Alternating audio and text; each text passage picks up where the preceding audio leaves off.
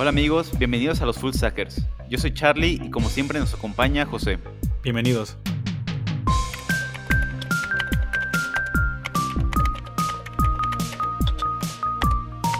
José, ¿te acuerdas que en el capítulo anterior estábamos hablando del currículum? Y creo que fue muy bueno abarcar ese tema. Eh, la vez anterior que hablamos de las entrevistas, asumimos muchas cosas, de que la gente ya tenía sus currículums, listos, cómo entrar a LinkedIn, cómo llamar la atención de los reclutas.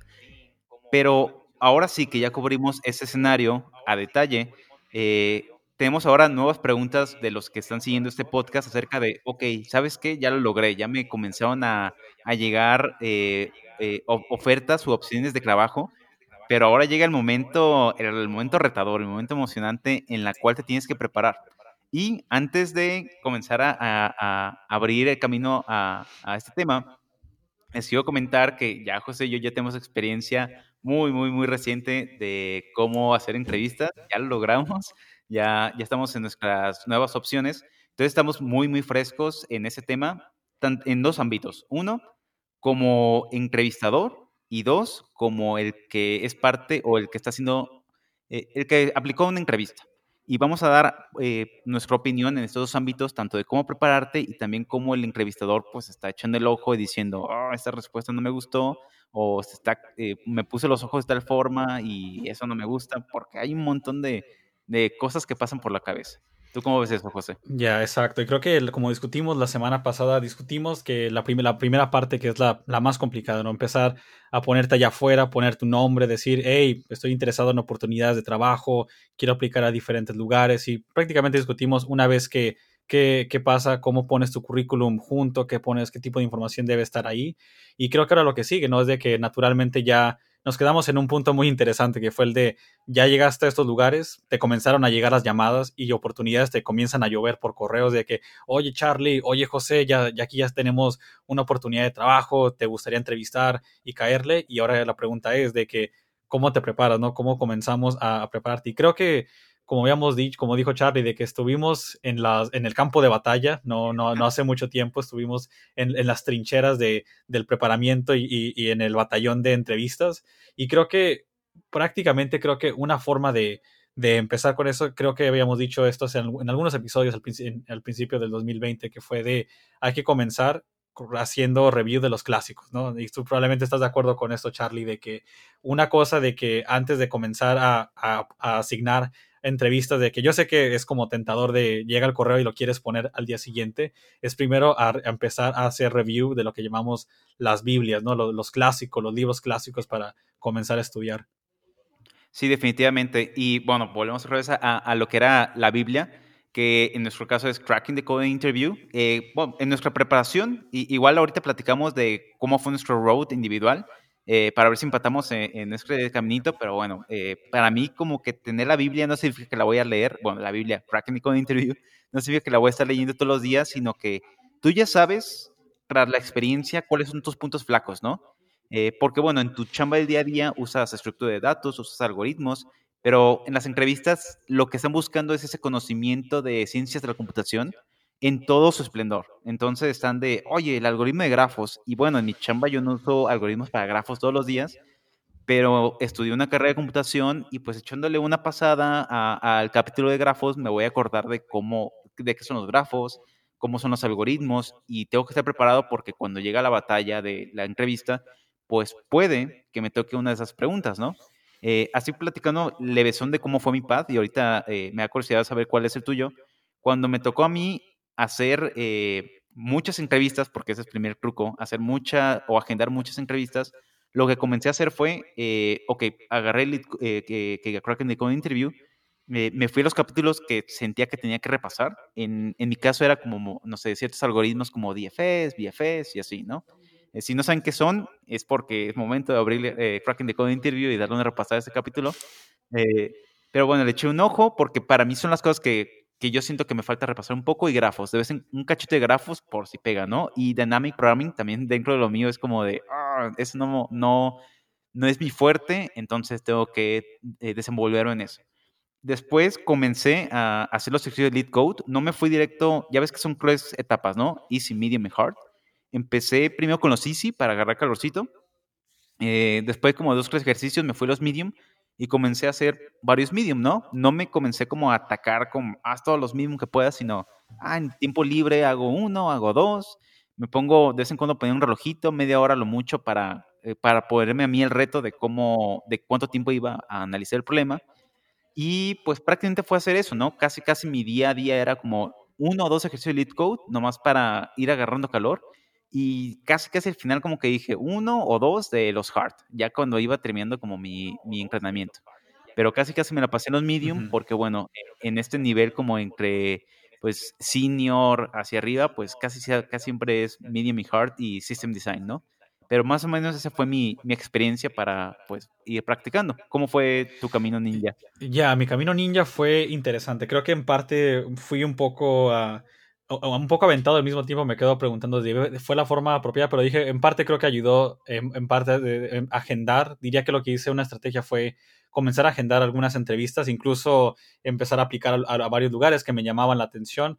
Y fue más que nada decir, bueno, voy a aplicar ahorita con lo que tengo y tengo de conocimiento hasta ahorita para más o menos calibrar dónde ando, ¿no? Dónde, dónde, dónde estoy ahorita, uh, si tuviera que entrevistar ahorita, cómo me va a ir y al mismo tiempo darme un poco de señal. Y me acuerdo que a los, a, los principios de comenzar a entrevistar, agendaba las entrevistas técnicas, lo que le llaman en inglés el technical screen.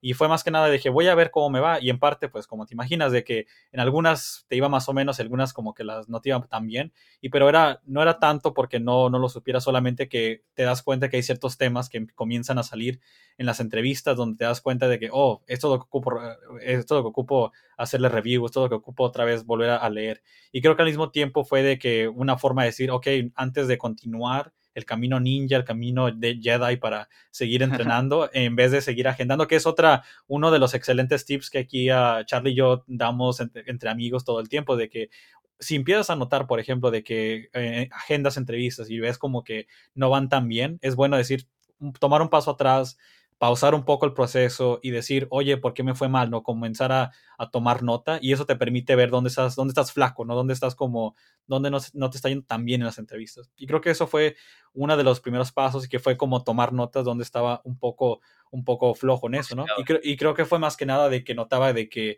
lo que tiende a venir siempre, especialmente en las technical screens, los temas que salen por lo general quieren ver querían ver por lo general eh, temas clásicos de programación. Quieren ver si puedes codear una función básica de, en Python o tu lenguaje favorito, uh, utilizando grafos. De lo que me acuerdo, me preguntaban mucho con grafos, alguna que otra pregunta que envolvía stacks o queues, pero por lo general todo era lo mismo que, que, que llega, ¿no? Es como las estructuras clásicas de programación y las que encuentras típicamente Cracking the Code Interviews, diría que es la más como la, la, la, más sincera en términos que incluye la, mayoría de los temas. Hay, claro, muchos recursos que ahorita platicaremos un poco de ellos que también lo resumen muy bien, pero diría que es un buen paso para iniciar usualmente esa lista de recursos, ¿no? Hay, tienen claro, ¿no? Como dijo, como dijo Charlie, de que hay recursos donde ya una vez que agarras calor y, y, y que y ya hiciste review de eso, que para comienzas a conseguir problemas de plataformas como LeetCode, pero para mí diría que un segundo tip es de, el de antes de hacer muchos problemas en hardcore acá, es comenzar a, hacer el review de los basics, ¿no? dime qué es una estructura de datos y cuáles son las más, uh, las más típicas. Y conmigo lo, lo, alineé porque yo quería ser como estratégico en, el lenguaje. alineaba como las estructuras en mi lenguaje favorito. En mi caso era Python y en Python decía, quiero utilizar las estructuras que están disponibles, que eran como diccionarios, uh, más o menos voy a intentar traducir sin cagarla, sea diccionarios, uh, tuples o tuplas, um, los, las listas o arrays en otros lenguajes, los sets, Uh, también tienen como la librería de colecciones que también incluye un heap o el, heap, el, priority queue que puedes implementarlo. Y fue más que nada, ¿no? De que antes de comenzar a, resolver varios problemas, quería sentirme cómodo, ¿no? Que sentirme cómodo con, cuáles son mis, mis juguetes o mis Lego, como si quieres verlo como un amigo muy cercano a nosotros que decía estos Lego pieces, que quieres ah, entenderlos muy bien antes de comenzar a batear, ¿no? Es, eh, es casi como, ¿no? Como los deportes, de que quieres entender muy bien las reglas, como cuáles son las, qué significa como en el soccer, qué significa estar fuera de lugar, uh, cuándo es un penalty y esto, y saber cómo jugar, eh, cómo entender muy bien esas reglas antes de ya meterte a la Copa Libertadores o un, a un partido ya más acá, ¿no? No, definitivamente, y súper de acuerdo contigo, en, eh, esto de, tener esos toolings a la mano es también para poder demostrar pues que eh, tomaste ese curso de Computer Science o, no sé, algún eh, Code Camp en el cual te estuviste preparando, estuviste agarrando esos skills. Y me gustaría aclarar algo porque me ha tocado que cuando platico con eh, otros compañeros en este ámbito de tecnología, eh, cuando les platico de esta experiencia de entrevista, Mm, a veces surge esta duda de, pero es que a mí no me tocó ese tipo de entrevista, ¿no? Eh, me ha tocado a mí, o no sé, compañeros que dicen, es que a mí me ha tocado que nomás me sacan el 40 y me preguntan, ¿qué es una REST API? ¿Qué es JavaScript? ¿Cómo haría esta cosa? Más como si fuera, no sé, un cuestionario, ¿no? Y creo que me gustaría mucho aclarar qué tipo de entrevista estamos haciendo, ¿no? llega un nivel o llega un momento en el que al llegar a cierto nivel en tu carrera, Punto uno. Y punto dos, cuando también llegas al nivel en que estás comenzando a aplicar a empresas que están muy, muy, muy enfocadas a tecnología, como lo son Roblox, Google, Facebook, eh, todas esas grandes empresas eh, que también existen tanto en México como en Estados Unidos, eh, ellos les importa mucho este nivel de, de computación, ¿no? Porque lo que va a hacer es colaborar en un producto que va a satisfacer necesidades de la gente y que necesita escalar a, pues bastante. Eh, incluso también startups cuya, cuya misión es eventualmente crecer mucho para suplir esas mismas necesidades, eh, pues van a comenzar a preguntar esto, ¿no? Entonces, es algo que tienes que eh, comenzar a analizar. ¿Por qué me están haciendo, no sé, una pregunta como de cuestionario? Mm, bueno, tal vez es porque la empresa no está tan enfocada en tecnología y, no sé, la parte de computación es como algo aparte, algo extra, pero no es su misión principal. Pero si te toca ese tipo de entrevistas en el que te preguntan algoritmos o me ha tocado también otro tipo de entrevistas que son, que te dejan challenges, que te los envían y contéstalo y me lo envías el día siguiente, pero sigue siendo, demuéstrame que sabes programación, ¿no? Creo que ese dos tipos de entrevistas son los que se enfocan más a empresas cuyo misión o cuyo, eh, lo que hacen día a día es eh, muy enfocado a la programación. ¿Tú cómo ves esto? También... Estoy de acuerdo con eso. Creo que me, cuando tomas este tipo de entrevistas que, técnicas, eh, creo que hay ese tipo de, como si quieres verlo como dos, dos tipos de menú que te puede tocar. Sería como preguntas clásicas de programación, como implementame uh, un sorting o hazme un problema que, que, se, que, que se preste a usar un algoritmo de uh, DFS, que es Depth uh, First Search, o BFS, que es Breadth First Search. Y es más que nada porque quieren ver más que nada de que no quieren preguntarte cosas que haces en tu trabajo o proyectos. Eso sí lo preguntan usualmente en la primera entrevista con el reclutador para ver si tienes como la aptitud técnica, pero es más que nada para ver si tienes el skill, las habilidades técnicas que vas a usarlas no nomás para hacer front-end development o back-end development o data science. Es más que nada como tienes como esa, esa chispa, ¿no? Como esa, esos, esos juguetes clásicos que se ocupan para implementarlos de computación. Como dicen, si conoces BFS, lo puedes implementar en Python, al igual que lo puedes implementar en JavaScript, aprender el syntax no debería ser ningún problema, ¿verdad? Así que es más que nada evaluar esa parte, ¿no? Y diría que una, algo que he notado en, algunas personas que me ha tocado también estar del otro lado como entrevistador, que hay veces que este tipo de preguntas mucha gente las encuentra ofensivas porque dicen, oh, es que esto es básico, ¿por qué, ¿por qué me lo vas a preguntar? O por qué, cómo esto es relevante. Y creo que al mismo tiempo no, no se trata de, de, los niveles, como dices, no se trata de como senior a veces o, tipo nivel, es más que nada como tratan de buscar un tipo de, de examen o testing que puede ser como a nivel, al nivel, como diciendo como la expectativa de developers o de ingenieros es de que no importa qué tantos frameworks sepas o qué tantas herramientas hayas utilizado, como que esto es el set de herramientas que puedes utilizar, que es, es como lo diría como la forma más clásica que me ha tocado ver entrevistas. Y la otra, como la otra que habías dicho también, que es la de un work sample, donde, donde también puede ser de que en vez de darte para la primera entrevista técnica un problema, te dan una tarea que viene siendo como uh, tienes cinco horas ah, a través de plataformas como en HackerRank, uh, que donde, te dan un problema con un prompt o un documento que te dice implementame cuatro features en seis horas uh, termínamelos y mándame el sample, como si es frontend, mándame el CSS, el JavaScript. Si es un proyecto de Python, un ejemplo sería implementame un módulo para hacer estadística y donde te, donde te evalúan. Y diría que en parte tiene sus ventajas también ese, la, idea del work sample, que me gusta porque te permite demostrar que no nomás sabes codear, pero también sabes organizar archivos uh, de Python, como en, un forma, como en el formato que debe ser, como aquí está el nombre del módulo, aquí están los test cases, aquí están el, la, las diferentes utilerías en un, en un paquete separado de, de, la aplicación y así. Y en parte es como otra forma de, de mostrar tu, tu conocimiento técnico. Tengo una anécdota de qué no hacer en los challenges, porque qué es lo que están buscando en, en un challenge, pues están buscando, pues, eh, ver cómo trabajas en tu, día a día, ¿no? Cómo piensas y, así. Y tengo una historia de un amigo que, bueno, a varios amigos les dejaron un challenge, iban a la misma empresa, y este challenge era, tenían que hacer en Python una calculadora. Y pues ahí en el documento de requerimiento decía, ah, pues la calculadora tiene que sumar, restar, y creo que también hacer suma de fracciones y algo así, ¿no? como que esta parte de las fracciones era la parte más difícil. Y pues varios amigos lo estuvieron haciendo por su cuenta, pero hubo uno que lo hizo muy, muy rápido. Y de toda la bolita fue el único que le dijeron que no. Uh, y lo que pasó fue que él, para hacer todos los cálculos, usó una librería de Python.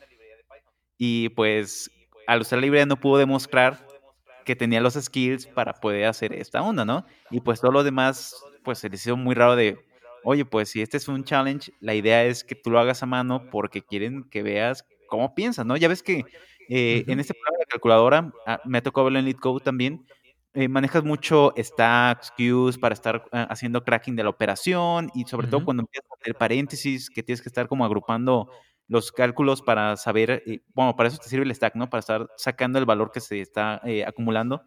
Y pues sí, puedes tener una librería, no pasa nada, pero es un challenge tan, entre, entre comillas, tan chiquito que lo que se está buscando obviamente es demostrar eh, cómo está usando las estructuras y los algoritmos para resolver ese tipo de problemas. Entonces, no es como mensaje de eh, lo, el challenge y las entrevistas están buscando uh -huh. que demuestres tu potencial y tus skills como programador. Y este es un ejemplo de qué no hacer cuando te toque un challenge y tienes cinco horas, dos horas para resolver problemas. Eh, exacto, y creo que acabas de pegarle al tiro con las, como diría, las ventajas y ventajas de cada de uno de estos procesos, ¿no? Del technical screen, que creo que en el work sample eh, una desventaja y ventaja al mismo tiempo es de que no tienes nadie que te está como vigilando o te está viendo en una cámara y tienes la presión uh, visual, ¿no? Que te están viendo, codeando en vivo, ¿no?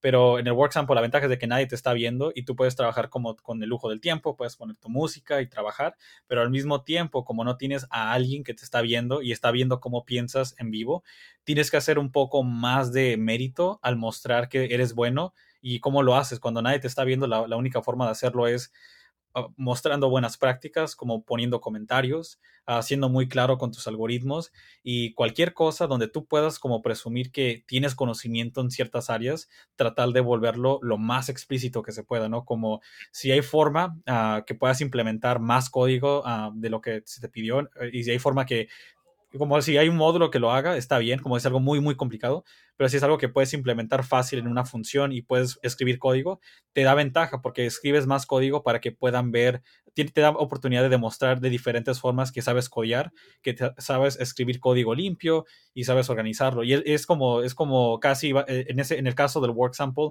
el work sample va a ser como tu forma de presumir quién eres, porque no tienes, no vas a poder hablar y no vas a poder como explicarte eh, tu código a alguien, solamente va, la única, la, la, único que va a interceder por ti van a ser los comentarios, uh, el código y, y, y la, la, bondad de, de, la persona que te, está, que te está calificando. No, exactamente. ¿Qué te parece si desmenuzamos eh, la que estamos un poco más familiarizados, que es la de, eh, no sé, cuando te dejan sí. el technical string, ¿no? Que sí. es directamente ir y comenzar a, pues en vivo a, a, programar, ¿no? Y se me ocurren a mí como unos pequeños puntos, eh, uno que me viene a la mano, eh, bueno, a la mente, que es, eh, una vez un amigo me lo comentó y se me quedó bien grabado, nunca más eh, lo olvidé, que es cuando te dejan el challenge, bueno, déjame hago primero un overview. Llegas, te van a dar un link y te dicen, ah, a tal hora te conectas, eh, puede ser en Meet, puede ser en Zoom, ahorita ya todo es remoto, te conectas a la hora que te dicen, platican unos 5 o 10 minutos, yo soy tal, tú eres tal, y a codear, ¿no? Te ponen un uh -huh. challenge, hay muchas plataformas, todas hacen lo mismo, vas a elegir un lenguaje y pues la persona te va a dar un overview de, oh, mira, el problema es este, aquí está el parrafito donde hay más detalles de la información, pero te cuenta un cuento uh -huh. y pues a codear, ¿no? Puede que ocurra eh, la situación en la que el código tenga que correr, me ha tocado que a veces eh, tiene que correr, la mayoría de las veces es como nomás codear y no hay un output.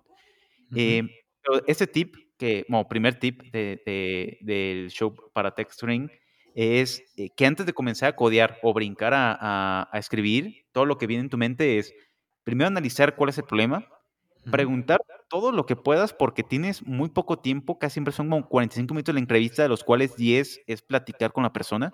Entonces, eh, primero hacer todas las preguntas que puedas hasta que no tengas dudas y luego yo lo que hago es escribir como, eh, ¿qué quiero hacer? Primero como, como si fuera un algoritmo, ¿no? Como paso uno, primero voy a hacer esto, paso dos, no sé, hago un for loop o comienzo a ciclar o guardo datos, tres, cuatro puntos. Y ya después que lo tengo claro, puede que un quinto, sexto punto me quede vago, pero mientras tenga el overview claro, ya me pongo a codear. Y lo que voy haciendo conforme codeo es hablar en voz alta de primero voy a hacer esto, luego voy a hacer esto. Pero para mí mi punto clave al inicio es no brincar el código, sino primero analizar y entender qué quiero hacer porque hace años, hace muchos años ya me tocó que brinqué y a mí mi camino fue de, fuck, creo que esto no me, yo me acabo de poner la soga al cuello porque esto no me va a ayudar. Ya, no, creo que es bueno establecer contexto. Creo que ahí y también ser un poco como, como receptivo al cómo va la entrevista. Usualmente, en términos de logística, toma lugar, especialmente ahorita en la pandemia, ¿verdad? De, toma lugar a través de la cámara, puede ser a través de Zoom o a través de, a, través de Google Meet o algún tipo de plataforma de ese tipo. Bueno, y de, de, ahí lo interesante es de que hay veces me ha tocado entrevistadores que van directo al grano, que, van direct, que van directo al grano, que no, que te dicen, mi nombre es Bla y esto es para codear, aquí va el problema, go. Y hay otros que son más como que en parte usan la entrevista para calibrar qué, tan social eres y, qué tan bueno eres como platicando y te, y te hacen conversación como unos ah, cinco minutos usualmente y te preguntan, hey, por ejemplo, usando mi nombre, José, ¿cómo estás? Dime cómo va tu día, cuéntame un poco. Y, creo que también es oportunidad para crear ese, ese, vínculo, ¿no? Con el entrevistador, porque al final del día, este, este compa va a ser el que te va a calificar y el que te va a defender y va, va a entregar el feedback, ¿no? El, te va a calificar. Y es bueno de que si tienes oportunidad, diría, lo recomiendo, sinceramente, que si hay oportunidad de conversar, antes o después de la entrevista y hacer plática es muy bueno porque eso da chance de, explicar un poco de ti, hacer ese vínculo con el entrevistador y ya al mismo tiempo eso va, va incluso a afectar la decisión de, de, qué tan bien o qué tan mal te puede ir en la entrevista. Creo que eso es muy importante y como dice Charlie, de que creo que una muy importante y creo que la, la más crucial es de que nunca brincar, nunca brincar directamente a la pregunta, ¿no? Porque si brincas directamente te ves de cierta forma como que eres demasiado confiado o como que no, como que das las cosas por ende y no tratas de ver que, cuáles son como los edge cases, como que, hay, que hay aquí algo, que hay, que hay, que de extraño aquí, incluso de que no, no sabes, no eres una persona que sabe ah, aclarar el, el, problema. Que, y eso es muy importante, de que no nomás quieres tener a gente que sabe escribir código y que conoce el syntax, pero es gente, gente que sabe desambiguar un poco la pregunta, que sabe cómo limpiar un poco y aclarar un poco las, a las preguntas. Creo que yendo a una anécdota personal de, de, una empresa que me tocó que me dieron un problema intencionalmente ambiguo, que me dijeron algo así como que uh, implementa uh, scheduling task o implementa un trabajo que haga como que, que, te dan una lista de tareas a completar y que las ponga a que corran a cierta hora. Y, y, y era como que, ok, pero uh, ¿qué más? No? ¿Qué, qué hay, qué, ¿Cómo defines un task? ¿Es una clase? ¿Qué información hay adentro? quién va a correr esto, ah, tengo una API disponible y nada de eso se presentaba, pero una vez que eh, empecé a notar que me estaban dando como esos nudges o esta información pequeña que me iban dando, al como ibas de que, ah, entonces esto es lo que querías, es lo que querías que codiara, pero también querías que te estuviera haciendo preguntas para que tú me dieras información. Y, y, es parte de que están, están midiendo eso, especialmente al como te vuelves más senior o más grande, te van, te van, van esperando que puedas tú resolver el problema sin tanta sin tanta ayuda. Y probablemente tú lo has notado, Charlie, de que entre más pasa el tiempo, notas que tratan de como que se, se suelte, te dan como más preguntas más complicadas. Sí, sí, porque eh, tal cual la meta es saber cuáles son tus skills, como tú dijiste, tanto de programación como cómo te vas a desenvolver, ¿no? Porque programar, o bueno, ser un ingeniero de software no solamente codear, sino también resolver problemas. Y resolver problemas no significa que va a llegar alguien y te va a decir, mira, estos son todos los requerimientos, llegaron mágicamente a codear, ¿no?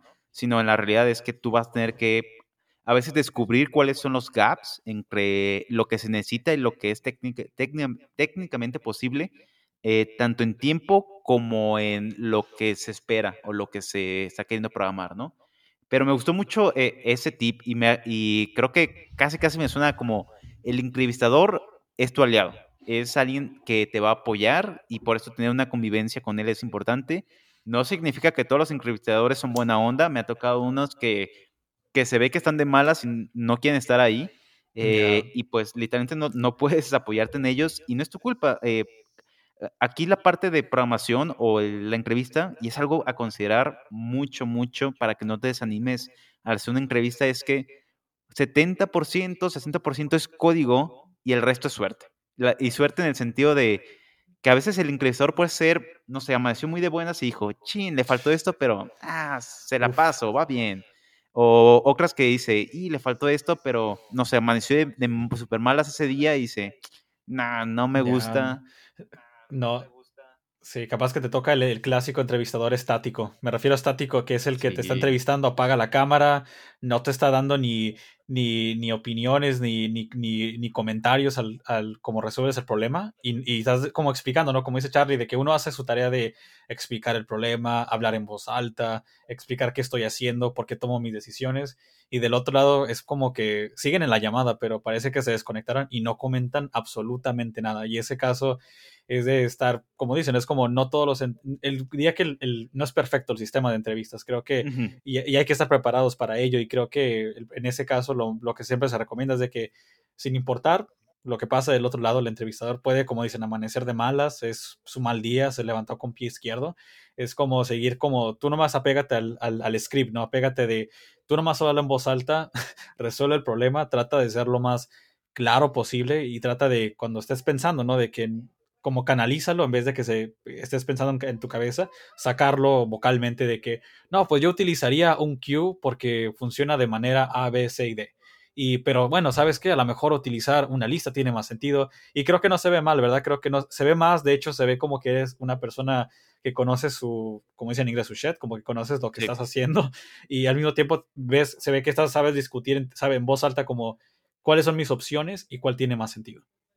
Sí, súper de acuerdo. Y incluso, eh, bueno, yo rescataría de todo esto que es compartir lo que vas haciendo, traer al entrevistador como de tu lado, eh, no confiar o no asumir que porque está de tu lado te va a dar como apoyo y todo eso, eh, administrar el tiempo y, y, de todo esto, como punto final de lo que tú decías es que la meta de la entrevista o la meta de tu problema es resolver el problema.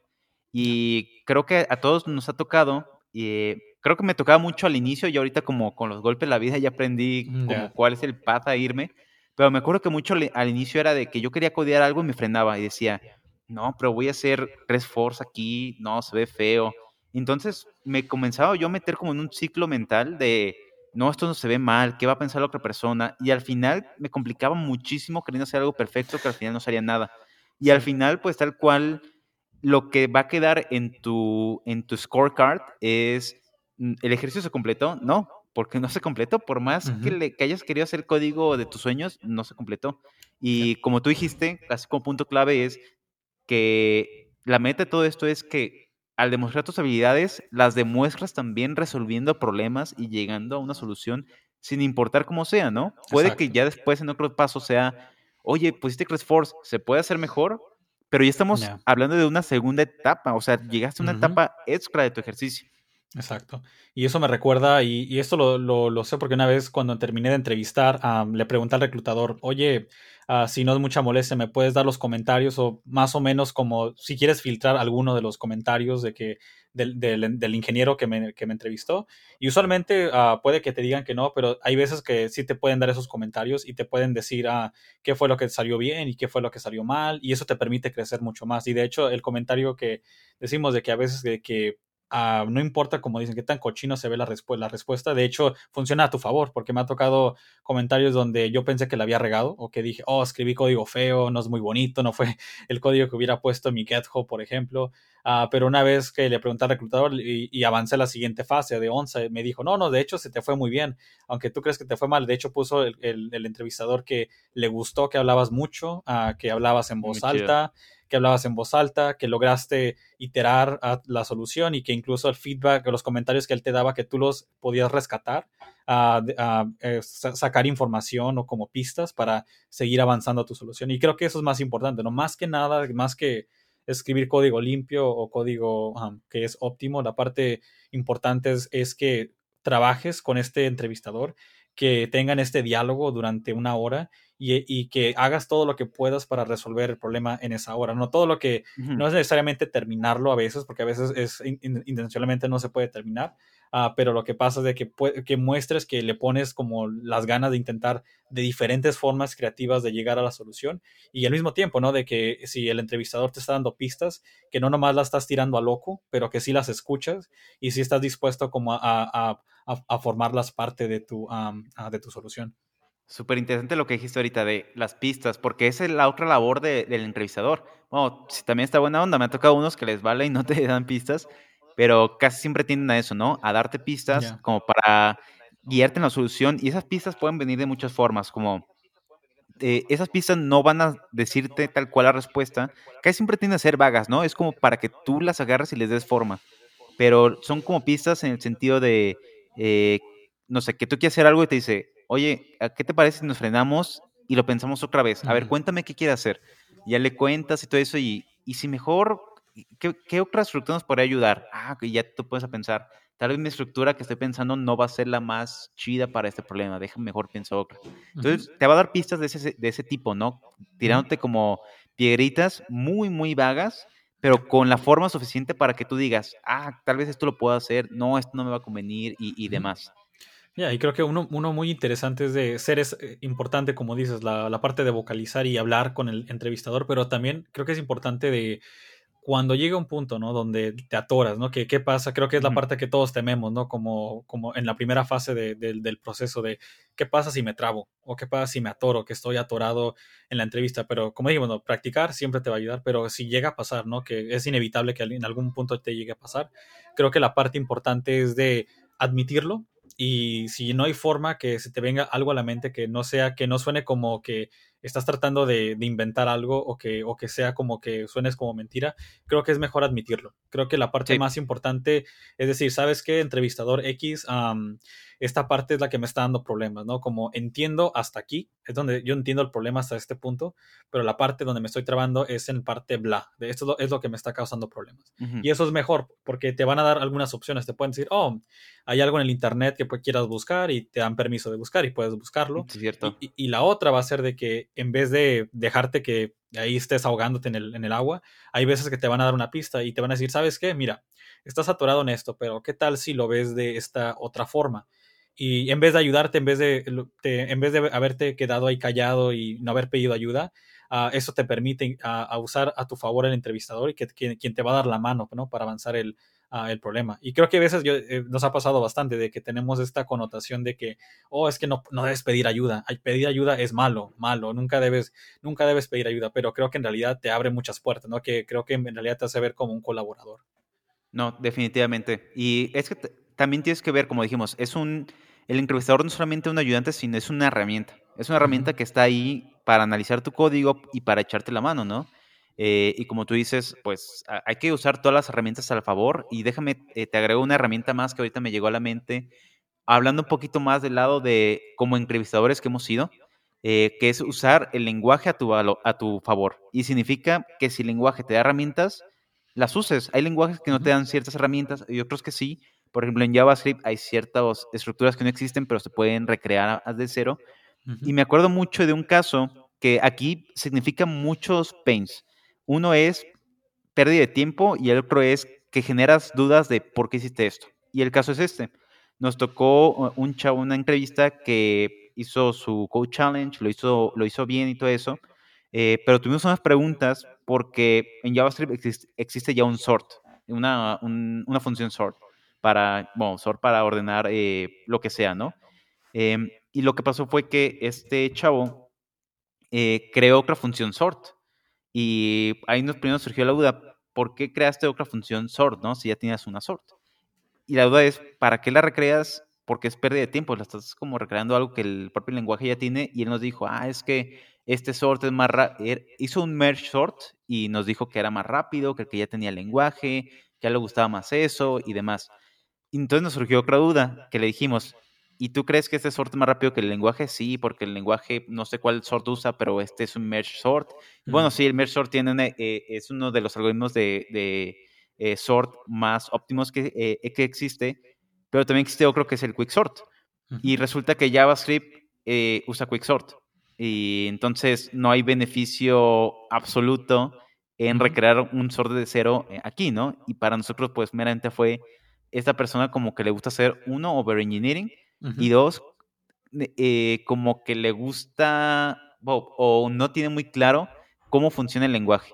Por, y, estuvo chistoso porque el hecho de haber hecho más jugó como carta en contra porque nos dio mucho más dudas de por qué estás haciendo eso y hasta nos hizo preguntar cosas que en una, una entrevista normal no habían surgido. Ya, y puedo ver por qué lo habrá hecho, porque dijo, ¿sabes qué? Si escribo más código y demuestro que puedo implementar un sort, me voy a ver como que sé mucho. No, pero en veces de, ya, en vez de ayudarte, a veces te, te, sale, te sale peor, ¿no? Porque no, no presumiste y te hizo ver como que no, como no conoces la documentación y, y hiciste algo que ya está bien hecho y bien documentado que pudiste haber utilizado. Que vuelve a eso, ¿no? Creo que hay un balance, habíamos dicho uh, un poco atrás en el show de que utilizar a veces funciones de, la, de las librerías puede ser como no, no bueno si no lo explicas. Y vuelve a lo mismo, de que es bueno usarlas uh, si puedes, pero también no nomás usarlas porque ah, sabes que más o menos lo que hacen. Creo que es bueno de, si vas a utilizar algo de la librería de estándar de los lenguajes, uh, estar familiarizado con la documentación y también con la implementación. Porque a veces te preguntan de que, ok, te damos permiso de utilizar, digamos, en Python, ¿no? De utiliza la librería de colecciones y utilízate un queue y te pueden preguntar, ok, muy bien, terminaste el problema con un queue. Ahora dime cómo funciona, ¿no? La, dime la complejidad de cuál, cuánto, qué es lo que toma insertar y qué es lo que toma remover elementos, ¿no? Y cuánto, y, y, y, y, si preguntarte como cuánto espacio toma esta hace lo que llaman en inglés como amortizing, como que va creciendo con el tiempo, o cuál, qué efectos tiene, ¿no? Y creo que si usas algo y no estás como muy, muy bien, ah, no entiendes muy bien cómo funciona, vuelve a lo mismo, que te hace ver de que, ok, eh, muy bien que sabes, como ganaste puntos por saber que existe eso allá afuera, pero perdiste puntos porque eres alguien como muy confiado, como lo utilizaste, pero no sabes cómo funciona y qué efectos va a tener ah, sobre, digamos, un sistema en un servidor o en un, en, un, en, un, en un backend o lo que sea, y es como que no entiendes los efectos que va a tener eso. Así que, bueno, ya, es un excelente punto, de que siempre ten cuidado de que elige tus palabras cuidadosamente, pero tampoco no las saques, como dicen, del, de, de, de, ser, de, un lugar ahí perdido y no sepas exactamente por qué, lo, por qué lo elegiste. Sí, yo creo que, por ejemplo, si vas a presumir o, bueno, si vas a querer lucirte en algo en tu código, que ese algo sea la solución y no todo lo que está de intermedio va a ser herramientas que tú ya debiste saber desde antes. Eh, y como tú dijiste, eh, el hecho de tener esa complejidad que aquí se rescata, Big Annotation, puede que te pregunten, si no, si ahorita que dijimos Big Annotation, ustedes dicen, mm, ¿qué es Big Annotation? Es señal de que necesitan agarrar eh, Cracking de Code Interview y comenzar a, echarle un ojo, porque Big Annotation nos dice, pues, qué tan costoso o cuál es el peor escenario en el que al hacer algo, pues eh, nos va a decir, eh, mm, te va a costar tanto, ¿no? Es, Sale ahí una, es súper like, son eh, meras cosas que te memorizas y de vez en cuando como que una matemática muy ligerita, conforme haces algo más complejo y como que combinas todas las complejidades en una, ¿no? Es algo muy, muy ligero, pero que te ayuda meramente a poder expresar de forma, no sé, matemática, por qué algo es costoso o no. Y es importante al final, a mí me ha tocado en varias preguntas que te dicen, o varias empresas que te dicen, ah, qué buena solución. ¿Y cuál es su big annotation? Y ya tú dices, ah, bueno, hice un loop aquí, y aquí hice una recursión, y aquí hice, no sé, un, eh, un binary tree, entonces esto, todo esto, su costo es tal, ¿no? Y estás demostrando por qué usaste las herramientas, porque sabes el costo de usarlas, ¿no? Exacto, no nomás te ves como que estás familiarizado, es como que tienes todo, ¿no? Como vas más allá de la superficie de, oh, ¿qué es esto? Pero me puedes explicar cómo funciona, ¿no? Del por qué y, y, otra cosa de en qué casos tiene sentido utilizar ciertas estructuras y también que ciertos problemas tal vez no parecen como alguna, algún problema que se presta a usar un, un graph, pero también si lo puedes convertir y, adaptarlo a eso, también te ves como alguien que puede hacer abstraction o sabe hacer abstracción de ciertos problemas y convertirlos a algo, un problema clásico de, de computación. Pero ahorita me acordó a otra, otra, de hecho, esto es algo, una muy común en, una muy común en, la, en empresas como en Google, por ejemplo, donde te dejan hacer entrevistas a la técnica, pero también te dan permiso, que luego esto va a salir en la en capítulo 3 de, de Onsite, donde platicaremos de, donde, por ejemplo, donde Google te da, te da permiso de elegir una entrevista adicional que le llaman la especialización, donde ellos te dejan elegir un área en particular, que sería storage, uh, redes o networks, digamos, te, trabajas, digamos, en, en, servidores o algo, y te, hacen una entrevista muy targeted, muy especial hacia esa área. Pero eso es opcional, más que nada, como si la pides es porque tú te crees como capacitado a meterte muy, muy a fondo en, esos temas y puedes defenderlos. Es donde, donde sí recomiendo de que si vas a hacer algo así, donde te especializas o vas a darte, como dijo Charlie, como llamarte como experto en una área, no hacerlo al menos de que sí de, verdad lo sepas, porque al hacer eso también te pones en una posición donde te van a hacer preguntas que tal vez no sepas y quedas mal. Y es mejor que digas no conozco el área o prefiero no hacer eso para no terminar ah, teniendo puntos en contra de, ah, en contra de ti. Y bueno, ya como para comenzar dirigir esto hacia, hacia la maravillosa conclusión, eh, tengo una, una última curiosidad. Y es que habíamos hablado al inicio de que, bueno, los dos ya estamos, ya pasamos por esta experiencia muy, muy recientemente, ya estamos rumbo a, nuestras futuras chambas, de las cuales hablaremos eh, en un mes más o menos, como por febrero, ¿no? Eh, finales de enero, febrero, ya platicamos del nuevo futuro. Eh, pero para hacer wrapping up de esto, quiero preguntarte algo y yo también respondo eso en un ratito. ¿Tú ¿cuántas entrevistas hiciste? Porque siento que a veces se escucha muy glorioso decir, todo eso lo tienes que hacer y con eso entras a Growbox, o con esto entras a Facebook, o con esto entras a Google, pero se habla como si fuera una sola entrevista, ¿no? Y no sé si me gustaría romper este mito. ¿Tú hiciste solamente una entrevista y pegó o...? No, ni madres, fue más de eso. Fue a, a diría, estoy contando ahorita con, ahorita, con la mano, creo que fueron siete, creo que fueron siete empresas en total a las que fui, estuve entrevistando, aparte de las con las que estuve al, principio que dije que, estaba como de cierta manera agarrando experiencia con otras empresas, uh, diría que fueron como siete y creo que fue intencional tener varias opciones, como tenía como las, las metas o las que uno dice, esta es la que de verdad me, me late y esa es la que quiero entrar, pero creo que vuelve a lo mismo de que nunca debes confiarte tanto, porque creo que es mejor tener más opciones por, por varias razones. Una, porque tienes con qué comparar. Y la otra que creo que hay un peligro, ¿no? De nomás elegir una empresa, creo que te pone, pone mucha presión. Pone mucha presión porque pones todo, estás apostándolo todo contra una compañía y al mismo tiempo apostarlo todo en algo, al mismo tiempo te pone nervioso, te puede incluso afectar porque te sobreestudias para algo, te sobrepreparas y te pones muy nervioso al tratar de entrevistar para estas entrevistas. Y creo que al tener varias entrevistas al mismo tiempo crea esta idea de que, ¿sabes qué? Si la riego en esta empresa, tengo otra opción y otra opción y otra opción y así te la llevas y pierdes, creo que en parte te empieza como acá decimos, como te empieza a valer, como que ya en, el mejor de los sentidos, como ya te empieza a valer que dices, ¿sabes qué? No importa, voy a darle con todo, ah, para bien o para mal, le voy a calar y ya pierdes ese miedo de, ah, ¿qué tal si digo esto? No voy a decir aquello porque me van a ver mal, van a creer que soy un pendejo, que soy un, un tonto o lo que sea. Creo que pierdes, pierdes ese miedo al tratar de, al tener más opciones. No, súper de acuerdo. Yo también tuve la misma cantidad de, de, entrevistas eh, y también me sentí igual. Me acuerdo que en las primeritas, no sé, que me iban diciendo que no me sentía súper mal y decía, chino, o sea, si voy a poder conseguir una chamba.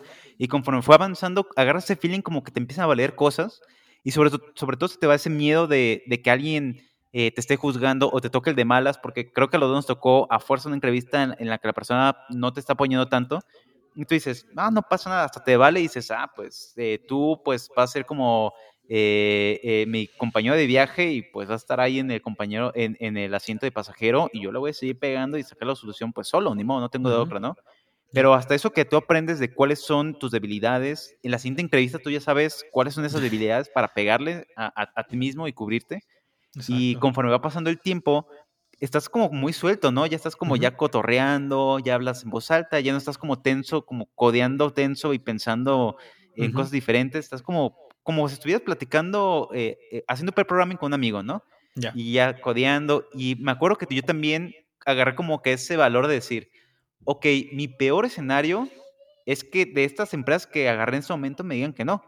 Pero en Estados Unidos y en México hay millones y millones de empresas, entonces a fuerzas una me tiene que, decir que sí. Y con este entrenamiento que ya agarré con estas empresas, pues cuando me lance a esas, pues va a pegar. Pero, o sea, mi peor escenario es que de un millón que haga, una medida que sí. Ese es el peor escenario. Que tengas una. Y creo que vas aprendiendo. Y me acuerdo con Charlie platicando cuando platicamos de nuestras batallas de guerra. Me acuerdo que notamos que iba incluso cambiando la forma de hablar y la práctica que agarrábamos se veía como que, como que hablábamos con más confianza, como que ya sentíamos que estábamos en calor y se veía como que perdíamos más el miedo. Como, oh, ¿sabes qué? Era más como, le calé acá, pero ¿sabes qué? Le voy a dar a otra y otra y otra y ya se sentía como ya más normal, como no sentías que había algo misterioso, algo místico o que eran estos como, como dioses de entrevista con los que ibas a lidiar. No, ya se sentía como que, nah, voy por otra, vamos a ver qué pasa y ya, y creo que se sentía más normal, como más cómodo, como estudiar, prepararte, ya no, ya no tenías tanto temor de, cometer un error y era más como, ¿sabes que Le voy a, voy a calar todo lo que tenga en mi, en mi artillería y a ver qué pasa. Lo peor que pueden decir es no y me voy a la que sigue. Y ya como, como extra, pero ya hablando un poco más como comunidad, eh, creo que algo que a mí me sirvió mucho fue rodearme de amigos eh, a los cuales no me dio vergüenza decir, ¿sabes qué? Esta empresa me dijo que no. Eh, porque pues normalmente al inicio estamos diciendo, estoy aplicando a 10 empresas, a 15 empresas, y siente bien, pero te, te, van diciendo que no y te da vergüenza decir que te dijeron que no, ¿no? Pero tienes que rodearte de amigos, de gente cercana a las cuales puedes decir, ¿sabes qué? La neta me dijeron que no pues me siento, no sé, aguitadón o me siento así y la gente alrededor te dice, ¿sabes? No importa, la, mal por ellos que se perdieron de un developer como tú y, y pues van, van, a llegar otras, ¿no? Lo digo más como cultura y como comunidad porque eh, creo que estaría muy chido y bueno, yo me sentí como eh, eh, con esa libertad, libertad de poder decir eso, estaría muy chido como cultura poder decirle a los demás, sabes que me equivoqué, pero, pero tengo ganas de seguir adelante, ¿no? y pues poder echarnos la, la mano los demás para eh, darte uno ánimos y a la mera tu amigo dice, y sabes qué, te voy a, aquí en mi empresa están buscando gente, eh, te voy a recomendar para que tengas una opción más. E igual aunque no, aunque no quedes aquí o no quieres estar aquí, pues la agarras de práctica, ¿no? Y pues echaron la mano, ¿no? Eh, y tener esa confianza de decir, voy bien o tengo que mejorar o échame la mano a practicar y, y así. Es, exacto, y eso me recuerda de que es bueno tener esos sistemas de apoyo, creo que son muy importantes, creo que es bueno pensar de que no estás solo en este, en este viaje, ¿no? Creo que es bueno tener amigos que ya pasaron por esto o están pasando por ello porque te pueden dar consejos, ¿no? Desde las, cómo, cómo practicar y también cómo negociar, cómo, cómo, cómo tener conversaciones con estas empresas, que creo que es muy importante. Me recuerda un poco al, creo que también ya la vio Charlie, la serie de la de Queen's Gambit, ¿no? Ahorita que está muy popular, ahorita está trending topic, ¿no? En todas partes, donde el personaje principal entiende ya casi al final de la serie que una de las claves más importantes era de que no nomás era ser buen jugador de ajedrez, pero era la parte importante de también poder como trabajar con amigos que tienen la misma, como mismos intereses e incluso otras estrategias diferentes a las tuyas y rodearte con ellos, ¿no? Porque cuando te atoras o algo, son esos amigos que te van a permitir como ver el problema, el mismo problema, pero con otros ojos y al mismo tiempo adaptar tu perspectiva y darte como otras formas de, creo que no nomás de resolverlo, pero de cómo, uh, cómo ver el problema en diferentes formas para darte otras otras formas de atacarlo, ¿no? Otras técnicas que puedes utilizar para resolver ese problema. Así que es, diría que es de los mejores consejos claves que podemos darles. Sí, y no sé, me deja muy emocionado ese tema y qué bueno que me deja emocionado porque nos falta un tercer capítulo. Eh, este fue el segundo capítulo de Navidad. Eh, ya hablamos de CVs, ya hablamos ahorita de la entrevista técnica, la primera. Y si todo va bien y de tus 15, 20 entrevistas, eh, las 20 pegaron, qué chido. Eh, te van a tocar 20 onsites y vamos a hablar de cómo van a ser esos 20 onsites para que te luzcas en esos, para que agarres valor, para que aprendas. Si las cosas van mal, aprendes y si las cosas van bien, eh, te va a llegar una oferta. Entonces, pues nos queda un capítulo más. Ya. Así que búsquenlo, probablemente será la otra semana, pero búsquenlo en eso y, ahí los estamos dando con la siguiente aventura que es el onsite, la, la gran temida, pero ahí le vamos a dar con todo. a darle. Y bueno, este fue eh, otro capítulo de Full Stackers y nos vemos la próxima semana. Hasta pronto amigos.